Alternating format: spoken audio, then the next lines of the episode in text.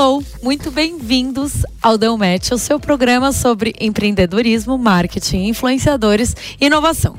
E hoje o programa está incrível. O nosso convidado é um empreendedor com mais de 10 anos de experiência em vendas de marketing. E olha, ele tem um dos principais, é, ele foi, na verdade, um dos principais especialistas em e-commerce e vendas do país. Ele também hoje é cofundador e mentor do G4, investidor anjo em mais de 25 startups e presidente institucional da loja integrada. Seja muito bem-vindo, meu amigo Alfredo Soares. Pô, parabéns aí pelo programa, pelo podcast. É, feliz de estar aqui, atualizando os papos, fofoca, né? Botando em dia, afinal de contas, eu e Manuzinho ele se conheceu ali pré-pandemia. E aí chegamos a gravar coisa junto, fazer, mas aí depois veio pandemia, aquela corrida.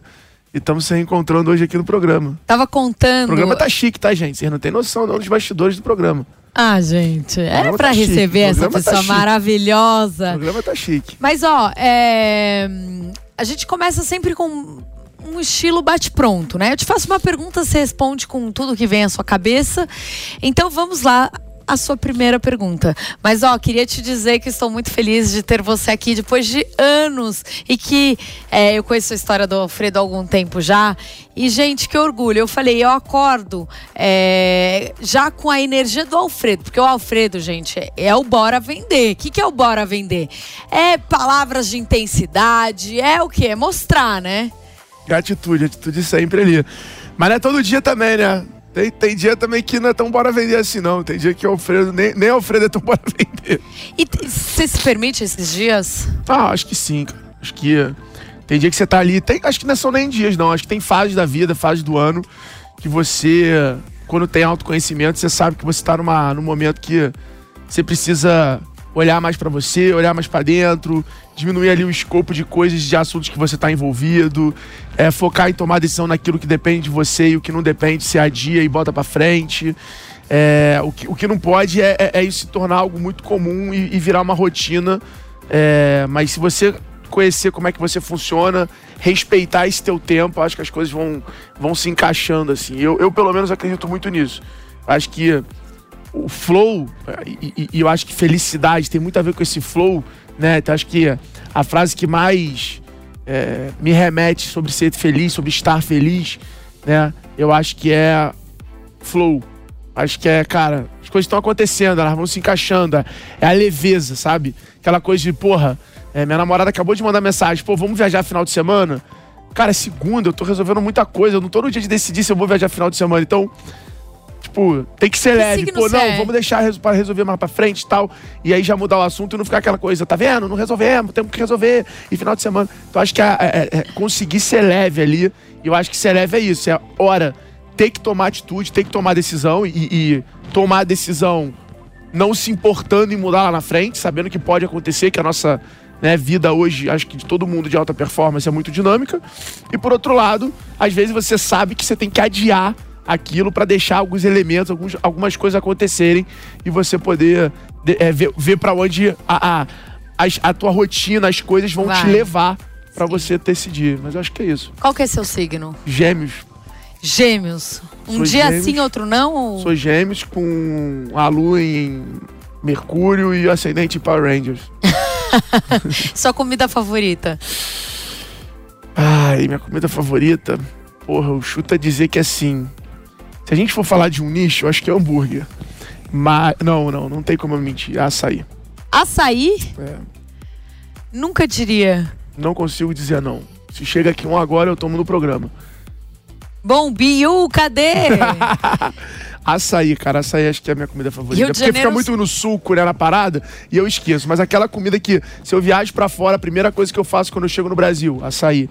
Pô, se eu chego em São Paulo depois do final de semana, açaí. Açaí. Rio ou São Paulo? Eu ia falar estrogonofe da minha mãe, mas estaria mentindo. o que a sua mãe vai assistir, hein? Não tem problema, mãe, você sabe que é açaí. Rio ou São Paulo? Para trabalhar, para acelerar a carreira, para acelerar a evolução do, do, ser humano, São Paulo. É... Equilíbrio, qualidade de vida ali, acho que Rio. Viagem dos sonhos. E por quê? Cara, eu acho que não dá para dizer que surfar nas Maldivas ali. Eu acho que é, rola um pouco desse sonho. Mas eu fui questionado por isso, pelo Mariano, que é o meu sócio na Vetex, né? O, o, o CEO e fundador da Vetex. A gente tem umas conversas muito reveladoras, assim, todo ano. E a gente tava com, com essa nossa agenda que a gente tem anual. E ele é o cara que, sem sombra de dúvidas, mais me tira da zona de conforto, mais me provoca. E eu tava tendo esse papo com ele em Nova York agora esse ano, em março. E ele me fez essa pergunta e eu não soube responder para ele. Cara, qual é a viagem, assim, caríssima? Do seu sonho. É foda, o hotel. Sabe aquela coisa que a pessoa sabe? O nome do hotel, a parada. Eu não sei. Eu não sei.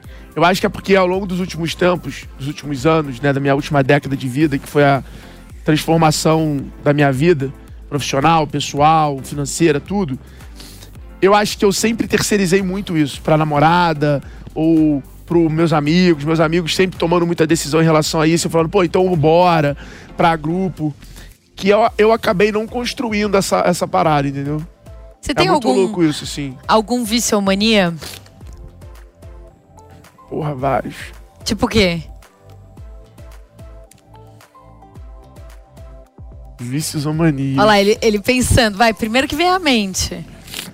Eu, por exemplo, quando alguém às vezes tá conversando comigo, às vezes eu começo a olhar meu cabelo. E fico lá umas 10 horas. Tipo, esqueço. Uma merda. Vício, Cara, celular. eu tenho vício foda de celular, assim. Gosto de ficar olhando. A pessoa fala com você, você, tipo, pega no celular e passa horas. Ah, né? se eu estiver lendo ali a parada estiver interessante, ou aonde eu estiver não for interessante, eu mexo no celular e tô nem aí. Já, já tive boas brigas por causa disso, de estar tá em rodas assim, o pessoal fala, pô, sai do telefone. Eu falo, pô, então conversa alguma coisa decente também. Porque, pô, se eu tô aqui é porque tá chato pra caralho. Se eu tô olhando pro telefone é porque aqui tá chato pra caralho. Aí todo mundo olha assim, tipo. É, mas é um pouco de vício ali, assim. Eu tenho essa mania também de checar o celular toda hora. Você é marrento? Não. O Alfredo é marrento? Acho que não. Acho que a maioria da galera me acha marrento, mas talvez seja pelo meu jeito meio ogrão, assim. Mas quando me conhece, sabe que eu sou um palhaço e é, precisa até controlar, às vezes, de, de tentar transformar tudo em brincadeira. E o medo? A morte eu tenho. Quem você admira? Vai. Papum. Ah, cara, eu acho que o cara que eu admiro muito, assim, é o Mariano, da Vetex. Como ser humano, sei separar os, o que eu não admiro nele, mas o Total Comp, assim, é, é, um dos caras que eu mais admiro e tive o prazer de trabalhar junto ali, de ser sócio.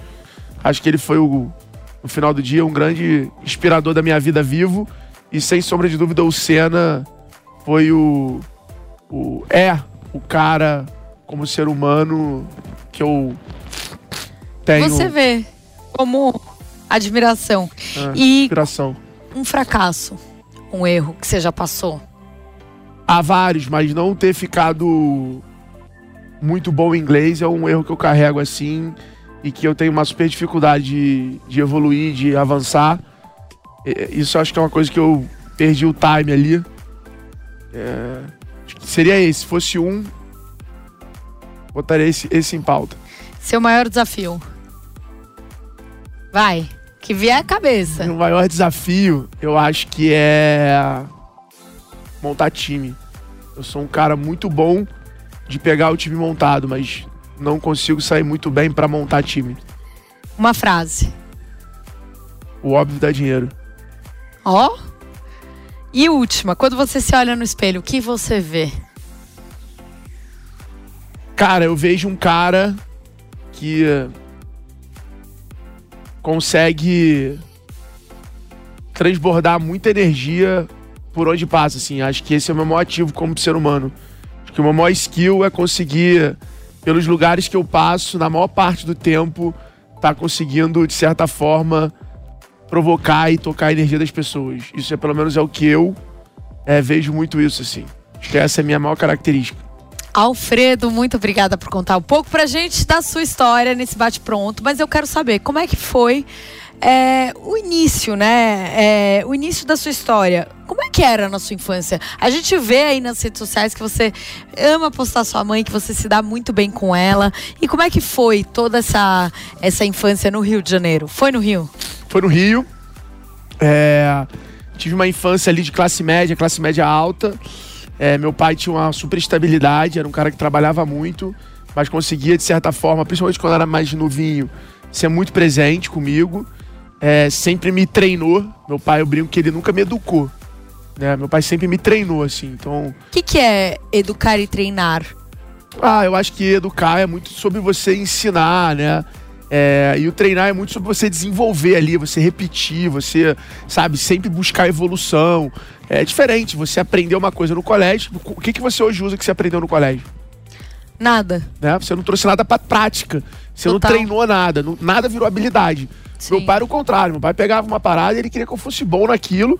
E ele ia sempre tá vendo o quanto eu melhorei aquilo. Então meu pai era o cara que, pô, gostou de andar de moto, então vou mandar de moto todo final de semana. Você gostou de andar de patins? Agora eu vou mandar de patins toda terça, quarta e quinta. Então meu pai sempre foi o cara que trouxe muito treino para minha vida. E aí automaticamente ele me cobrava muito essa evolução, né? Ele forçava, me direcionava muito a querer evoluir nas coisas que eu fazia. E ele foi o grande incentivador de eu começar no esporte muito cedo e de colocar a competição na minha vida. E a Você competição é muito muito jogava saudável. polo, né? Jogava polo aquático. Foi o que praticamente me moldou muito ali na adolescência, né? Foi onde eu foi o lifestyle que eu vivi, foi a vida que eu tinha era o polo, porque era treino todo dia, final de semana sair com a galera do polo, é, férias, viajar com a turma do polo. Ali, ali tinha um, um pouco de. Cada um ia pra um canto, mas porque a gente era novo, então acabava viajando para onde o pai e mãe viajavam, né? Mas esse acabava sendo o, o grande negócio. Tive uma infância é, estudando no mesmo colégio a vida toda. Conhecia as mesmas pessoas. É, treinava no mesmo clube ali, depois de adolescente já tive uma mudança. Então, eu praticamente fui criado na, entre Tijuca e Angra dos Reis. Né? Então era durante a semana Tijuca, esporte, colégio, curso. E final de semana a gente viajava para Angra e lá no Frade e tinha vida lá. E era muito louco, porque eu fui aprender isso muito mais velho, né? Que o meu pai tinha casa no Frade, não por causa da gente ter uma casa no Frade. Meu pai tinha uma casa no Frade porque a empresa tinha muitos clientes que frequentavam o condomínio e aí a empresa bancava para o meu pai estar lá para estar perto dos clientes. Legal e isso. E eu não né? entendia na época por que, que a gente era tão mais pobre que todo mundo. Por que, que o nosso barco era o menor? Por que, que o dinheiro que os meus amigos ganhavam para sair à noite era muito mais?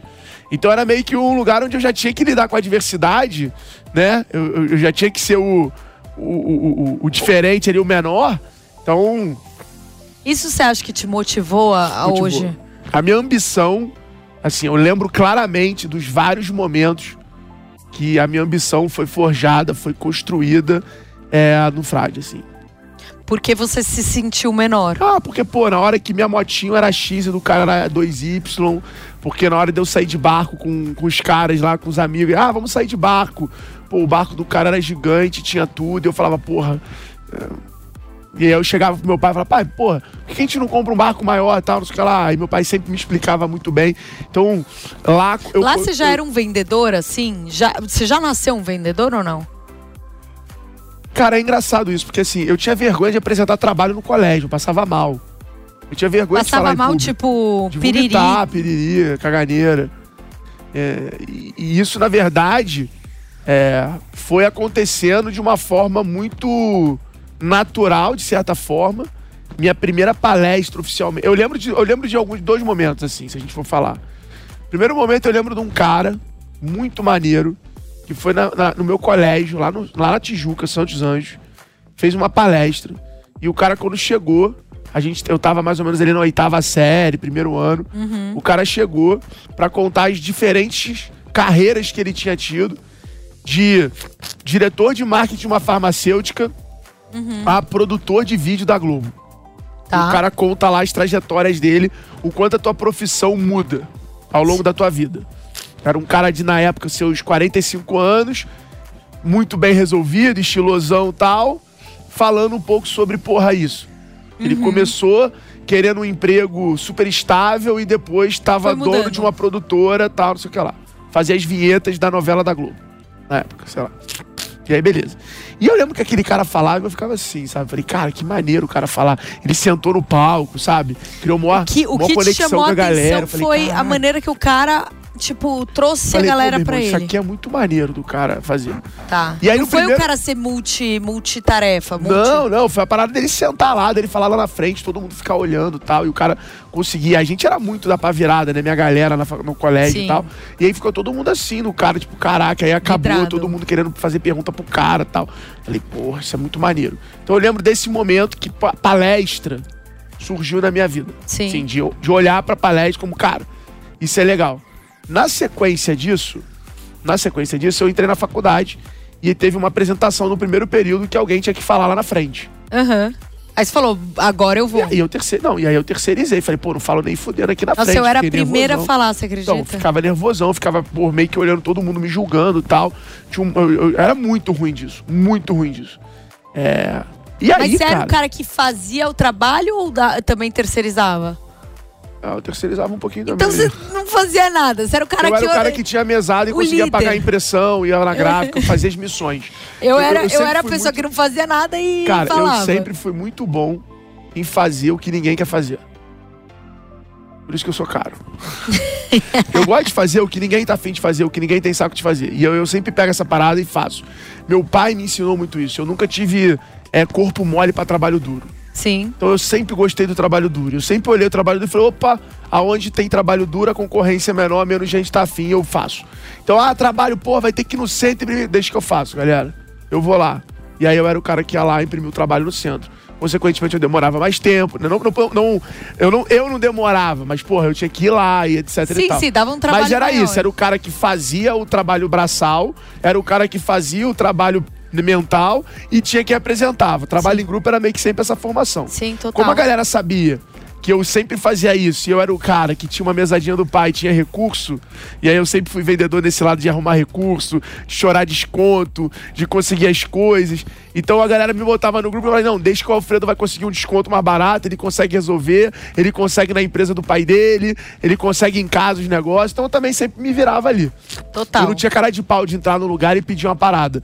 Eu não tinha cara de pau de chegar lá no, no restaurante. na- sabe quando você vai na sorveteria e o cara pe- pede pra você experimentar? É, tem quem tem medo de pedir pra experimentar um sabor e tem quem é cara de pau e pede pra- pra experimentar uns três e depois pede um quarto diferente. Sim. Na verdade, o cara saiu de lá provando quatro sorvetes. Eu era esse cara. Então, Ter cara de pau te ajudou a ser vendedor. é, é, sempre foi isso. No início era cara de pau. Com o tempo, isso foi virando venda. Isso foi virando negócio. É. Mas você sofria preconceito ou não? Em ser um cara mais vendedor? Ou Ah, você acho acha que, isso não, te ajudou? não. Nunca senti. Sempre teve essa coisa, né? Pô, marqueteiro, pô, tal, mas preconceito em si não. Eu sei que teve esse momento do colégio, e aí, cara, teve o dia que eu tava numa roda, num evento de e-commerce, e aí o Fernando, que era o presidente da Câmara Net, falecido Fernando, Fernando Rick, ele chegou e falou, né? Porra, Elias, que era o cara que tava comigo, um palestrante do evento de Rondonópolis, ele não vai poder ir. E a gente tá precisando arrumar um palestrante para falar de e-commerce. O Elias virou para mim, tava na roda antes com isso. Falou, e eu tinha nesse dia uma palestra para fazer no evento sobre e-commerce. Só que eu tava nervoso pra cacete e eu fiquei tanto atendendo a galera no stand que eu fiquei sem voz. Então eu não consegui nem fazer a palestra. Tive que botar na época o meu amigo Thiago Bispo para fazer no meu lugar. Então, ou seja, a primeira palestra profissional que eu ia fazer, Você eu perdi fez? a voz. De tão nervoso que eu fiquei, versus eu ter ficado trabalhando os dois dias no evento. E aí, o, só que o, o- o Elias achava que eu tinha palestra. Que eu tinha feito. E ele falou, pô, o Alfredo fez uma palestra dessa dele agora. E aí o Fernando virou pra mim, o Fernando era o presidente da Câmara Net, que era a Câmara de Comércio Eletrônico do Brasil. Eu, pô, imagina, um moleque começando a empresa, começando a vir pra São Paulo, meu, sei lá, terceiro mês aqui em São Paulo, de tipo trabalho. O cara vira pra mim e fala, pô, você tem uma palestra dessa? Eu falei, claro. Ele falou, pô, então eu queria te convidar pra ir pra Rondonópolis. Você acha que você conseguiria ir pra Rondonópolis na quinta? Era tipo terça. Eu falei, lógico. E aí eu aceitei a primeira palestra sem ter nada, né? E aí eu vomitei, passei mal e tal. Fiz E a pra palestra, quantas pessoas eram? 300. Já é. E assim, é uma loucura você contar essa história toda, porque assim, hoje você já fez mais de 200 palestras. É, hoje a minha maior palestra eu falei pra 20 mil pessoas. 20 mil pessoas. É. Nesse dia você teve piriri ou não? Hoje em dia Cara, você não, tem mais. Não, esse dia foi engraçadaço, porque quando a gente trouxe o Barack Obama pro Brasil, né? Que a Vetex trouxe o Barack Obama pro Brasil, eu tinha uma homenagem a fazer pra Vivi Sena Sim. antes é, de começar pros professores, porque ele é muito ligado ao tema dos professores. E aí a gente ia fazer é, essa homenagem. E era eu que ia fazer essa homenagem. Tava tudo ensaiado. E aí, cara, na hora eu não sabia se eu tinha que entrar no palco, deu um- algum problema lá, por um lado ou pro outro. E a segurança, por causa do presidente, né? Gigantesca. Era muito gigante. E aí eu fiquei do outro lado do palco. E aí eu lembro da galera, do, do Mariano me chamando no palco e eu sem conseguir subir no palco. E o segurança me, me dando a gravata, achando que eu tava querendo invadir o palco. E eu, mas eu sou sócio da empresa, irmão, sou eu, tô me chamando no palco. Resumindo, eu entrei logo depois. Aí tava aquelas 20 mil pessoas, aquele riso, aquela confusão.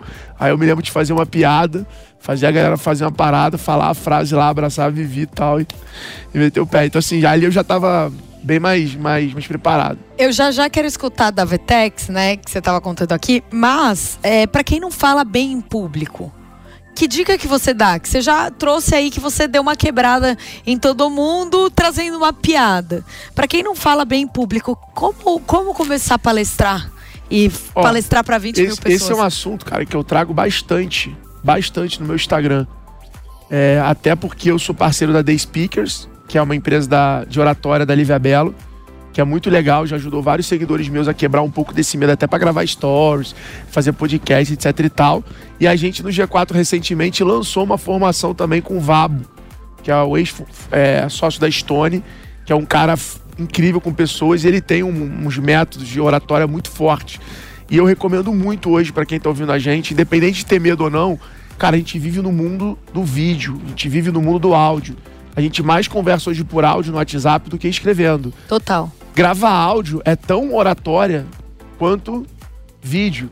Então, oratória é, cara, é um negócio que te ajuda a comunicar melhor no momento da humanidade no qual a gente enfrenta o maior desafio de comunicação da história, né? Porque ninguém mais presta atenção Ninguém presta nada. atenção em nada, reter Exatamente. atenção é super difícil, gerar interação é super, é, é super concorrido. Então, assim, eu falo isso para todas as empresas que eu tô no conselho, que eu sou advisor, que fazem minhas aulas. Cara, a gente tem que ensinar oratória pro nosso time. Oratória é o cara se comunicar bem. Ele vai melhorar a escrita, ele vai melhorar o texto, ele vai melhorar o áudio, ele vai melhorar o vídeo, ele vai melhorar a postura, né? E eu não tô falando pra ele entrar num modo que, de outras pessoas, tô falando pra ele encontrar a oratória dele.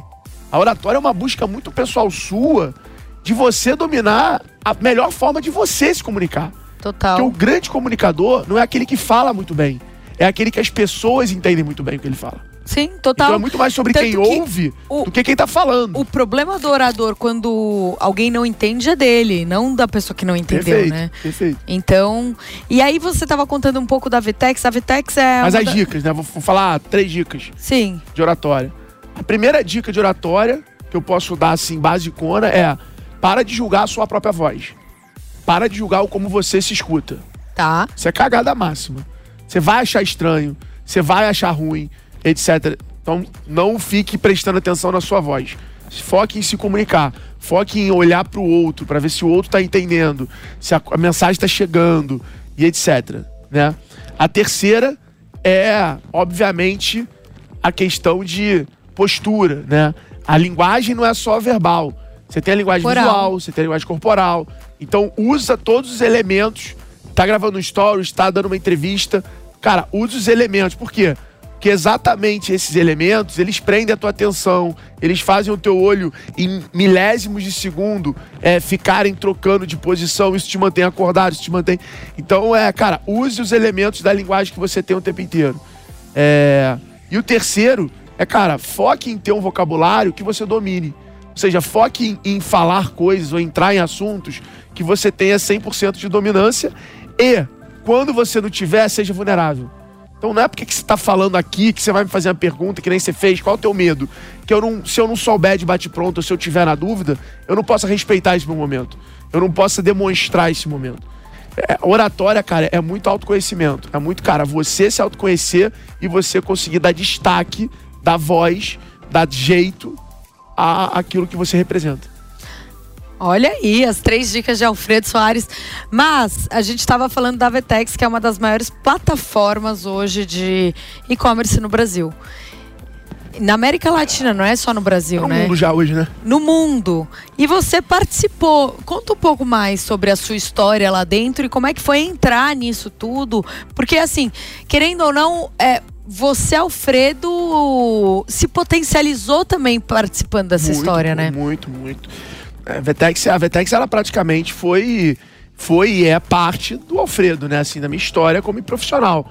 Não tem como eu falar da minha história sem não citar todas as oportunidades que eu tive em Vetex.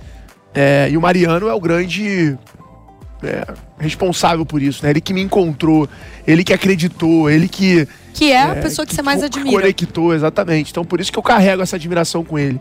Ele claramente é aquele cara que se 10 mil pessoas estiverem me aplaudindo e ele talvez não estiver me olhando, o que vale mais é o aplauso dele do que o das 10 mil pessoas. Um cara que eu tenho esse senso de julgamento muito forte assim. E, e não é por isso. É por eu gostar muito da ótica que ele vê a vida, da ótica que ele pensa nas coisas, na ótica que ele educa o filho dele, na ótica dele como marido. Então, sempre que eu observei o cara, eu modelei ele, sabe? É, é muito por isso. É, acho que essa é a palavra até, um pouco de modelagem assim. Não concordo com várias coisas dele, mas é, carrego e me inspiro tudo. Então, eu, na verdade, eu vejo às vezes coisas que eles fazem e falo, cara, como é que eu poderia fazer isso diferente? Como é que eu Sim. poderia fazer isso numa perspectiva melhor? né, na minha realidade. É, a história com a Vetex, cara, eu tinha uma plataforma de e-commerce. É, eles vinham crescendo muito no Brasil, a gente começou a ganhar algum destaque no Brasil. Eles compraram uma plataforma chamada Loja Integrada, no qual hoje eu não sou presidente mais institucional. A gente está com um CEO novo que é o Vitão, Vitão Popper, que é um cara incrível, sensacional. E eu ajudo ele muito mais como conselheiro do que algum cargo executivo e sou sócio dele, a gente é sócio lá e, e, e, e, damos algumas direções ali, debatemos muitas as direções juntos, mas ele é o cara que está exercendo esse papel de CEO e presidente. Mas, na época, a Vetex comprou a loja integrada. E aí a Vetex se tornou minha principal concorrente através da loja integrada. Então tinha X-Tech, loja integrada e Vetex. E aí, cara, a gente começou a incomodar, incomodar, incomodar. A Vetex se interessou pelo que a gente estava fazendo como empresa, como ecossistema, e aí fizeram uma proposta para adquirir a gente, para a gente fazer parte do grupo Vetex. Compraram a empresa na época, é... foi uma negociação de um ano, então pô, foi super legal para mim ali, foi super dinâmico. Na época já transformou para caramba a minha vida, é, foi o que me fez ter visibilidade, foi, foi o que me fez ter autoridade, foi o que me potencializou nesse universo de palestra. É, o que Até fez... porque é difícil você dar palestra sem você ter realizado algo. Né? Exato. Né? Então eu tava ali contando muito. Tanto que na palestra, no início, eu começo a palestrar falando de como montar uma loja virtual. A minha palestra começou sendo técnica para, na verdade, eu vender. Sim. Então eu falava, cara, como montar uma loja online usando a X-Tech. Então era uma palestra técnica de venda, não era palestra inspiracional, Sim. não era. Quando eu vendi a empresa, eu começo a falar mais de empreendedorismo. E aí eu mudo o mote e começo a fazer palestra pô, da minha história empreendedora, do e-commerce, do varejo, etc e tal. E aí eu começo a falar, cara, como é que eu fiz para vender? Como é que eu fiz para vender a empresa? Como é que eu fiz para vender na X-Tech? E aí é quando, exatamente nesse momento, a editora Gente me convida para escrever meu livro. Bora vender. E quando eu chego na Vetex, eu deparo com uma camisa do Bora Vender jogada. Que era uma hashtag que a comunidade do Facebook usava. Sim. E aí eu pego e falo, cara, vamos pegar essa camisa que, pô, era um maior sucesso, todo mundo adorava. E vamos pegar esse tema Bora Vender e vamos fazer uma plataforma para vendedores. Vamos fazer um movimento, vamos fazer um lugar onde os vendedores, uma comunidade, onde todo mundo que tem orgulho de ser vendedor esteja presente. E aí eu juntei o Thiago Concer, o Bruno Van Henk, o Rick Chester, o Murilo Gun, todo mundo que faz Fred Rocha, todos os nomes que eram associados a vendas, a palestra de vendas no Brasil, e reuni esses caras nesse programa, que no final ia reverberar o conteúdo de vendas, para no uhum. final, quem aumentasse a venda e precisasse da internet, usasse a loja integrada. Sim. E aí nasce o movimento Bora Vender, como movimento. E aí a minha editora vai e fala, pô, por que não o teu livro ser Bora Vender? Falo, Cara, porque o Bora Vender não sou eu. Bora Vender todo mundo. É um movimento. Não quero que o Bora Vender seja o Alfredo. Ela falou assim: não, vamos usar o livro como plataforma desse movimento, contando a história do Alfredo, e aí você traz outras pessoas para participarem do livro. E foi assim que eu fiz. Tanto que o livro tem a participação de todo mundo. Muito legal. E. Gente... E aí o livro potencializou muito. Porque também. O é... livro foi um, um grande. Assim, a- o, o maior acelerador que eu tive profissional na minha carreira, sem sombra de dúvidas, se eu pudesse colocar em uma ordem, foi o G4, o livro e a Vetex. O G4 porque eu acho que veio dos dois. Tá? Então ele carregou, obviamente, Toda a sua história. toda a história. O livro, cara, ele quebrou a bolha. O livro realmente fez eu Ele quebrar te trouxe a a credibilidade. Ele né? trouxe credibilidade, ele trouxe audiência, ele, cara, ele, ele, Criou a comunidade que você ele queria. criou a comunidade, ele, ele fez eu romper a bolha. Essa é a real do livro. Então ele fez a minha audiência crescer muito. Eu lembro que quando eu lancei o livro eu tinha 56 mil seguidores. É, ele foi o grande, a grande projeção que eu tive na minha carreira. E o Bora Vender pega muito, né? Então o Bora Vender começou a ficar muito, pô, o menino Bora Vender, o cara do Bora Vender, não sei o que lá. E, pô, aí o negócio foi tomando uma proporção. Hoje a gente tem mais de 1 milhão e 300 mil livros vendidos entre online e físico. Nossa. Alfredo, a gente escutando toda a sua história, é, você se considera uma pessoa de sucesso? Cara, eu me considero uma pessoa de sucesso pelo equilíbrio que eu tenho é, na minha vida, assim, de uma forma geral. Eu acho que eu vivo vários momentos de sucesso. E eu aprendi a construir esses momentos. Você é um cara que se parabeniza, porque as pessoas, em geral, elas são tão autocríticas que quando elas alcançam aquilo que elas querem, elas não se parabenizam. Não, eu acho que eu não me parabenizo, não. Eu acho que é um pouco diferente, assim. Eu acho que eu, eu, eu tenho uma autoconfiança bem elevada. Assim, naquilo que eu sou bom, eu tô pronto pra desafiar qualquer pessoa a fazer. E eu sou muito bom a ponto de talvez confundir confiança com arrogância. Sim. Naquilo que eu me garanto. Então, assim, eu tenho uma criatividade muito diferente. E eu me garanto muito em conseguir resolver um problema, ter uma ideia, dar uma solução em pouco tempo, muito rápido, independente do problema. Tá? E aí, meu irmão, pode ser o CEO do CEO, a sala do CEO. Se tem um problema, tem ideia, eu tenho a voz, eu sei que eu vou dar uma solução muito rápido. É, então eu vou me acostumando muito com isso. É, e eu acho que essa é uma forma de eu para- parabenizar. O que eu faço é, eu não mensuro esforços, gastos, para viver as coisas que eu quero viver. E aí, minha pergunta pra você: o que, que você quer me viver? parabenizar, entendeu? Ah, cara, final de semana querer fazer meu wake, é, querer pegar todo mês e ir pro pré fazer kite, porra, mas é três horas de voo, ah, mas. Cara, eu uso todos os recursos que eu pude construir na vida pra arbitrar o meu tempo Tá. e fazer as coisas que eu quero fazer. Que é a parte mais importante do ser humano. E sei que eu tenho um problema. Porque como eu me transformei em produto, o Alfredo hoje é um produto também. Então eu tenho uma agenda, tenho compromissos que eu também não sou dono 100% do meu tempo. Sim. Então o tempo que eu sou dono, Você eu vou usar da forma sem limite. Alfredo, qual que é a maior qualidade de um vendedor? Observar o cliente. Observar, ouvir e falar. O cara que é bom, ele primeiro observa. Então, quando ele escuta, ele já tá até guiado qual pergunta ele vai fazer. O grande vendedor é o cara que faz as perguntas certas. Não Tá. o cara que fala o que ele quer. Tá.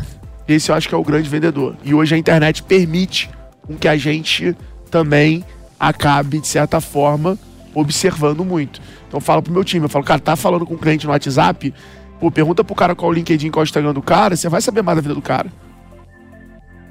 E ali você pode ver uma informação aonde o cara estudou, onde ele se formou, quem é amigo dele, quem ele segue, pra você criar conexão. Então, porra, tô lá vendendo pra um cara, um curso. Vi que o cara segue o Thales. Porra, como é que eu mando pra ele uma matéria do Thales? Como é que eu mando um áudio do Thales? Então, cara, sempre que o cara for mala- malandro no sentido de proativo, observador, ele vai conseguir acelerar a criação de empatia. E tem alguma estratégia além dessa Qual é o cara que é o bom conexão? É aquele cara que lembra o nome do cliente. É o cara que, pô, ele sabe que você chega, que você gosta da linguiça, que você gosta da carne mal passada, que você Exatamente. gosta do sal, que você chega e ele fala assim, vai querer querer açaí com banana? Aquele cara te ganha, porra. Por quê? É o observador. Ele- você não contou pra ele, irmão. conhece, é. Anota aí que eu gosto do açaí com banana. Não, ele observou que você gosta do açaí com banana. Alfredo, e você gosta de comida árabe? Gosto. Ó, a nossa repórter Camila Pavão foi conhecer o Arábia, um dos restaurantes que recebeu o prêmio GoWare é, de melhor restaurante árabe de São Paulo. Vamos ver? Diz aí, Camila.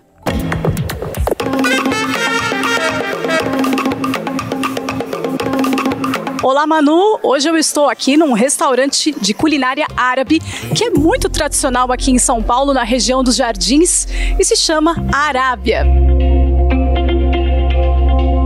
E a Fernanda está aqui do meu lado. Ela é proprietária e diretora do Arábia e vai contar um pouquinho pra gente de como começou esse grande restaurante.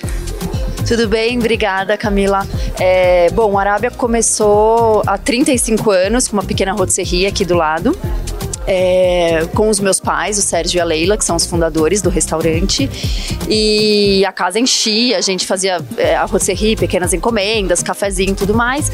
E aí, com, com os clientes pedindo, a gente abriu aqui o restaurante nesse lugar há 30 anos. Então a gente ficou 5 anos com a rotisserie. É, e o restaurante mesmo existe há 30 anos. E conta pra gente, Fernanda, um pouquinho sobre a parte do buffet do Arábia. Quem chegar aqui, o que, que vai encontrar de diferente? O buffet, na verdade, ele é. A gente atende em residências, né? Empresas e residências. Então, nós temos um cardápio, tudo que nós temos no restaurante, nós temos no buffet, e mais alguns pratos, né? Todos os pratos sazonais que a gente tem aqui, depois a gente leva para o buffet e fica. Então a gente faz muita festa de aniversário, é, casamentos, eventos sociais, né? E corporativos. E conta pra gente, o Arábia mais de 30 anos aí de experiência nessa área gastronômica árabe. Ganhou um prêmio muito especial como um dos melhores restaurantes de São Paulo pela GoWare, né? Conta pra gente como é que foi essa honra, né, de receber essa premiação. É uma honra mesmo. É a terceira vez que nós ganhamos esse prêmio da, da GoWare.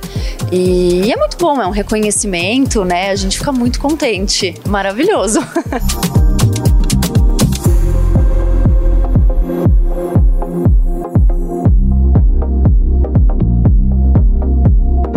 E é isso aí, Manu. Quem quiser conhecer o Arábia, é só vir aqui na Doc Lobo, em São Paulo, no 1397 e experimentar essa culinária tão tradicional e tão maravilhosa. Até mais!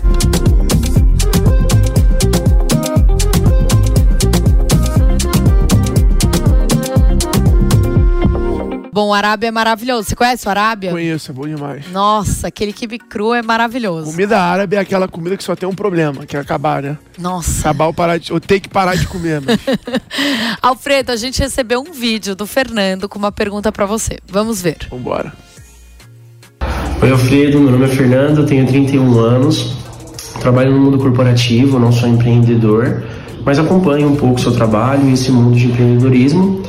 E a minha pergunta é a seguinte: fazendo um paralelo com a Copa do Mundo que a gente está vivendo agora, a gente sabe que a maioria esmagadora das crianças no Brasil sonham em ser jogadoras de futebol, de viver esse mundo, né? Fazendo um paralelo, eu acho que, é, e a gente sabe, né, na verdade, que a maioria dessas crianças provavelmente não alcançarão esse sonho. Fazendo um paralelo, é, a gente sabe também que no mundo do empreendedorismo, hoje a gente vê é, basicamente o sucesso das pessoas, que é o que as redes sociais passam pra gente, o que as pessoas divulgam ali. É, mas acredito eu que a maioria também das pessoas não necessariamente terão sucesso empreendendo. É, nem todo mundo vai ser advogado, nem todo mundo vai ser médico, nem todo mundo vai ser empreendedor e acho que está tudo bem. Como, como, como lidar com essa frustração? Qual conselho você daria para essas pessoas que talvez não atingirão é, esse sucesso necessariamente empreendendo? Ó, o Fernandão ele já se equivocou ali no início quando ele fala que ele não é empreendedor, né? Que ele trabalha no mundo corporativo. Pô, ele não sabe, mas na verdade ele talvez empreende, tem que ser mais resiliente do que muito empreendedor que tem o seu próprio CNPJ, né? Acho que ser empreendedor é muito sobre um estilo de vida. É muito sobre você ser proativo, enfrentar o problema, é como você enxerga oportunidade, é como você enxerga desafio, problema, é como você lidar com as coisas. Então acho que empreender é, é trabalhar que... 24 horas por dia, 7 dias por semana. Eu acho que empreender é um negócio que a mídia colocou muito como ter uma empresa, mas não é. Como uma coisa né? muito legal. Exato. Empreender é você ser aquele cara construtivo, aquele cara que tá sempre querendo evoluir, construir para frente, etc. Então, acho que o nosso amigo Fernando aí, pelo, pela carreira dele, ele, ele não sabe, mas ele é um empreendedor sim, já também. É, pode ser que ele opte pelo mundo corporativo ou que ele opte pelo mundo de ter um CNPJ, né? Tipo, puta, agora eu quero.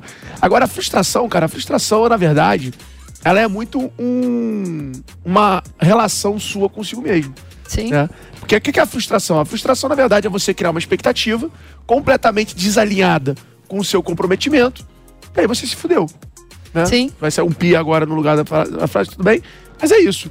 Então, é, você tem que saber, é muito bonito essas frases de livro, sonho grande, né? Sonhar grande e pequeno dá o mesmo trabalho. Mas ao invés de você gastar a tua energia só sonhando, cara, olha pro como Planejando, fazer. né? Não, não é nem planejar, é o lance do committed, é o lance do comprometimento. Sim. O quanto você tá comprometido com aquilo? Você tá muito comprometido?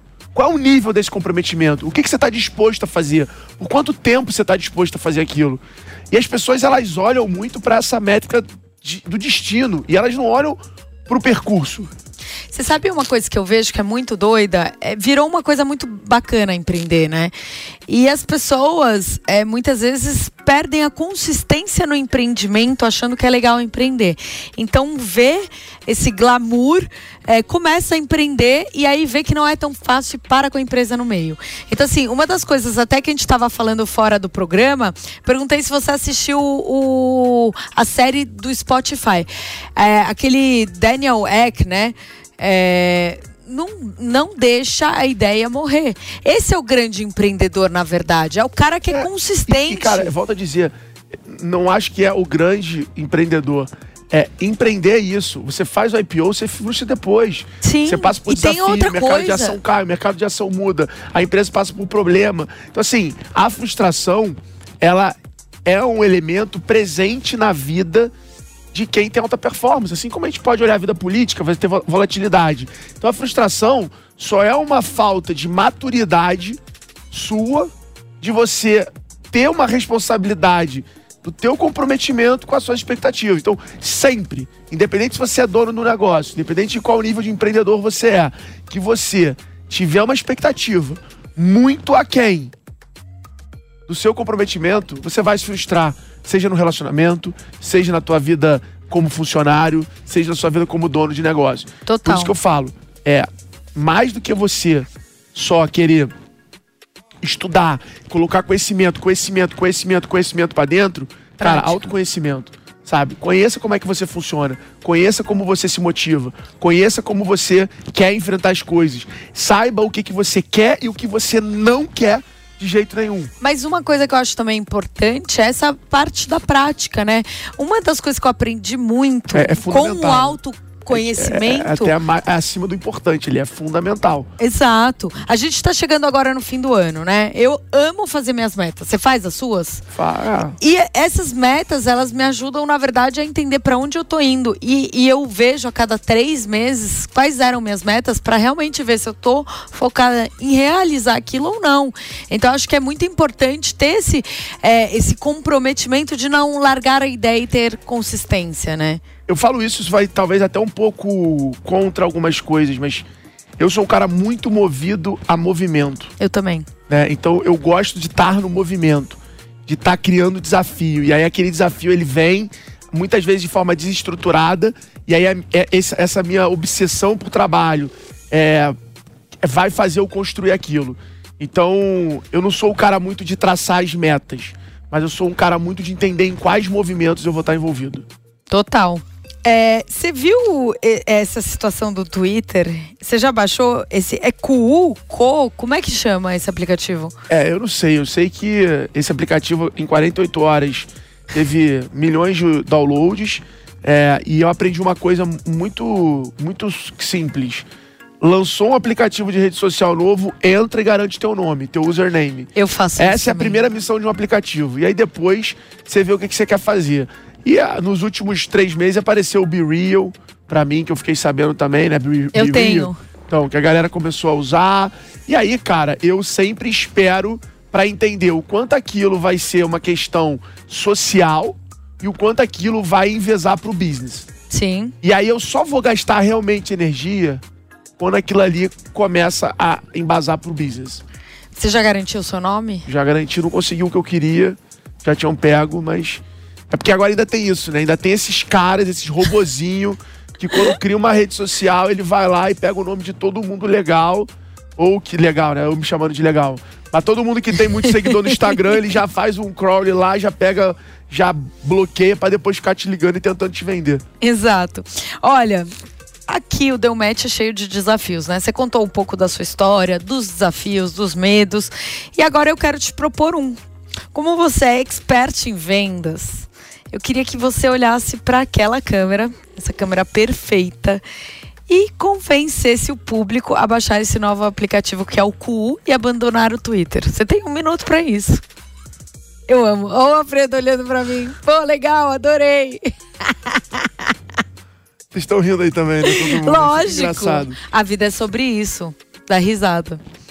Então, pra aquela câmera ali, eu tenho que vender o cu. Exato. É cu ou cu? Cu, cu. Cu, chamar de cu. É, cu, chama ven- de cu Você quer mesmo. que eu venda um cu na, na Eu na quero que você venda o cu agora. Tá bom. Como tem patrocínio do KY ou vai sem o KY? Não sei, você pode escolher se você vai ficar mais rico ou menos rico, mais molhado ou menos Ah, molhado. pronto. Vamos lá. Ah, não, ali eu tava, eu tava quase vendo outro negócio ali já pra falar. É. Fala. que desafio. Mas, mas, é, qual é o canal que eu tô fazendo? Eu, eu- eu ensino comunicação programática, ou seja, Instagram, eu pronto. tô fazendo tipo um stories. Exato. Fala galera, olha, acabei de ver um aplicativo novo aqui que traz uma coisa muito legal sobre essa descentralização e essa liberdade de expressão. E o aplicativo, em 48 horas, já tem mais de um milhão de pessoas super interessadas do Brasil. Então, se você tem uma opinião forte, se você quer deixar ali a sua palavra, quer mostrar o seu ponto de vista de tudo aquilo que você estuda, fala, lê e conhece, cara, conheça agora, clica aqui embaixo, arrasta pra cima e não esquece de convocar os teus amigos para participar do aplicativo Coô. QU, que é um aplicativo novo e que te dá poder nas palavras, te dá liberdade de expressão para você poder falar aquilo que você pensa do jeito que você quer e, obviamente, debater isso com teus amigos e com a rede social incrível. Então, não perca a oportunidade, garante logo lá o seu username, clica aqui e bora se ver lá no cu. Eu adorei. Sua venda do cu tá ótima. Ó, olha aqui, você viu? A gente falou sobre a sua vida, vou terminar. um- Antes de terminar o programa, a gente falou sobre a sua vida é, empresarial. Eu quero falar sobre a sua vida pessoal. Tá namorando? Como é que tá essa namorando. vida? Casado, né? Tô praticamente, tô morando junto. Você acha que a sua vida como empreendedor é, ficou mais completa depois que você encontrou alguém? Ou você curtia é, ser um pouco mais independente? O que, que você acha que muda? Ah, cara, é bem diferente ali, né? Eu, eu, eu acho que eu sempre fui um cara muito egoísta em termos de. Por ter dedicado minha vida muito cedo. Eu comecei com 17 anos, tomei muita porrada ali e. e- mais errei do que acertei até meus 29, até meus 25, 26 anos. Com 25, 26 que eu consegui entrar num trilho ali de, de vitórias, vamos dizer assim. É, sabe, quando você começa. Eu, eu sou muito assim, eu funciono muito em estar conseguindo projetar o que eu tô fazendo. E eu fui conseguir ter alguma projeção do que eu tava fazendo com 25, 26 anos. De falar, porra, o que eu tô fazendo vai, vai levar a algum lugar. Sim. Então, porra, foi uma vida muito difícil ali, onde eu abri mão de muita coisa, muito programa legal, muito momento com meus amigos. E aí, cara, como é que eu enxergo tudo isso? Eu acabei me moldando, é, e desde cedo ali na X-Tech, com uma vida muito corrida. Eu aprendi a ficar muito sozinho. O que eu passei de final de semana, sozinho num quarto de hotel, ruim, porque eu tinha uma palestra no sábado, porque eu tinha um evento no domingo. E a galera acha que eu tinha um evento no domingo ganhando dinheiro. Não. Eu tinha um evento no domingo pagando pra estar lá nome. palestrando, pra fazer meu Exato. nome, pra vender X-Tech. E aí eu tava ali naquele quarto e olhando o Instagram e vendo meus amigos em Angra, e vendo meus amigos viajando, e vendo meus amigos tal. Então eu aprendi a ficar muito sozinho comigo mesmo. Isso traz um desafio gigante quando você precisa conviver com alguém todo dia, que quer conversar, que tem necessidades básicas de, de um relacionamento. Então, obviamente, isso sempre trouxe uns desafios muito grandes para minhas relações. Mas, é, com a Manu, que é a minha, minha mulher, Minha, minha tua xará, codinome. tua xará, tua xará. Minha xará. com a Manu, cara, é, ela também tinha uma vida muito corrida, ela também é muito Minha empreendedora assim. codinome é ótima. E aí, cara, a gente meio que, pô, tá se entendendo, se dando bem. E, e, e ela me ensina muito sobre relacionamento. Ela vem de uma família super estruturada, com muitas relações de, de longo prazo. Então isso é muito bom, porque ela fala, né? Relacionamento é uma decisão. Ah, vamos estar juntos, tá bom. E aí é, porra, a cada briga, a cada problema, a gente volta nessa carta de tomamos essa decisão. Então vamos aqui e aí a gente vai renovando nossas esperanças ali de que vai mudar, vai melhorar, vai fazer. E, cara, com isso estamos aí, já estamos mais de um ano junto. Estamos morando junto há mais ou menos uns 4, 5 meses. É, e tá sendo uma grande lição, acho que tanto para mim, tanto para ela. Acho que isso é o mais importante. Né? Acho que enquanto a gente aprender um com o outro, tem uma relação, independente de qualquer briga ou problema. O dia que a gente parar de aprender um com o outro, aí eu acho que é um problema maior, porque aí é, começa a perder sentido. E é assim sociedade, é assim em emprego, é assim em empresa, é assim qualquer coisa. No momento que você parar de aprender no programa, talvez não faça mais sentido você continuar com o programa. Lição é. do dia com Alfredo Soares, pra gente terminar aqui. Como é que é? Lição do dia com Alfredo Soares. Lição do dia com Alfredo Soares é para vocês serem mais apaixonados pelo futuro de vocês do que orgulhosos do passado. Então, ó, bora pra frente, que é lá que tá o sucesso. Ó, está com vocês Alfredo Soares, que foi um grande, uma grande entrevista. É um grande amigo, eu ia falar foi um grande amigo, eu acabei de terminar com a amizade agora. Alfredinho, muito obrigada, viu? Parabéns, parabéns pelo por programa, tudo. pela equipe aí. Vamos para cima. Me sigam lá na rede social. Exatamente. Bora vender. E ó, e para você que nos assistiu, muito obrigada pela sua companhia. Adorei, um beijo. Semana que vem estamos de volta.